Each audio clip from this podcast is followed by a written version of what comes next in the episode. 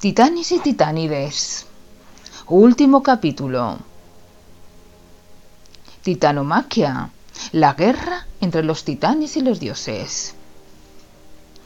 Urano y Gea tuvieron doce hijos, doce varones llamados titanes y doce hembras llamados titánides. Los hijos, los titanes, participaron en la guerra contra los dioses. Urano fue destronado por su hijo Cronos, tal como le había dicho el oráculo de Delfos. Comenzado una nueva era, el reinado de Cronos, apoyado por sus hermanas y hermanos.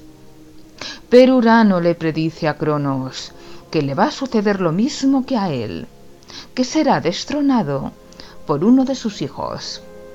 Entonces Cronos, temeroso de perder el poder, toma una decisión drástica. Devoraría a cada uno de sus descendientes que tuviese con Rea su esposa.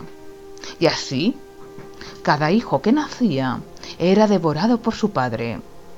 Entonces Rea decide pedir ayuda a los padres de Cronos, a Urano y a Gea. Y estos le brindan la ayuda.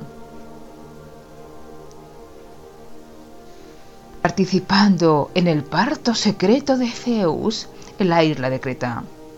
Pero había que engañar a Cronos, pues sabía que tendría un nuevo hijo. Y entonces deciden darle una piedra muerta en pañales. Cronos se traga el engaño y devora la piedra. Zeus fue criado en la misma isla de Creta, hasta que tuvo la edad y el poder suficiente para enfrentarse a su padre. ¿Y cómo lo hace? Logra un puesto de copero en la corte de Cronos. El puesto se lo da el mismo Cronos. Este se hace con una pócima cedida por Metis, la titánide, y se la da de beber a su padre. Esto provoca grandes dolores de estómago y por tanto empieza a vomitar a sus hijos devorados. La piedra del engaño es la primera en salir y empieza una guerra entre los hijos de Cronos y los titanes. En un conflicto conocido como la titanomaquia, comandado por Zeus. La guerra se prolonga diez años, haciendo temblar los cimientos del mundo. En la titanomaquia toman parte la mayoría de los titanes y sus descendientes, a sección de Océano, que se mantuvo neutral, de Helios, hermanos Prometeo y Epimeteo, que también deciden mantenerse al margen. El bando de los titanes se establece en el monte Ostris, mientras que sus descendientes, los dioses olímpicos, lo hacen en el monte Olimpo. Por eso se les denomina dioses olímpicos. Pero la guerra parece enquistarse sin proclamar ningún vencedor. Y profetiza que los vencedores serán los dioses olímpicos. Pero para ello tienen que recurrir a los exiliados y desterrados que se encuentran en el Tártaro.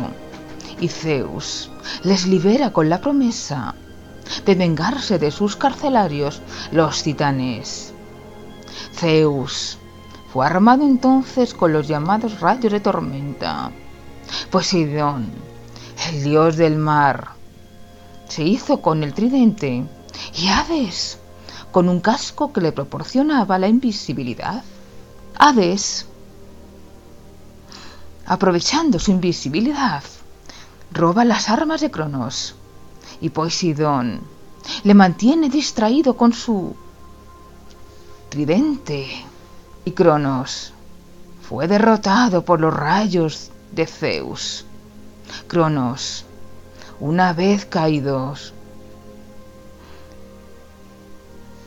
le dice a los ecantoquirios que tienen cien brazos, son gigantes de cien brazos, que lancen piedras sobre los titanes hasta que los sepulte completamente. Y luego son enviados a la prisión del Tartarón. A se le aplica el castigo de tener que soportar sobre sus espaldas la llamada bóveda celeste. Entonces los dioses del Olimpo se reparten las distintas facetas del mundo. Hades se queda con el inframundo, que es el mundo de los muertos. Poseidón, el de los mares, y Zeus, el de los cielos. Los tres tenían un gran poder, pero Zeus se convierte en el dios de todos los dioses porque había derrocado al malvado Cronos y también de los humanos porque había velado por la paz de la tierra.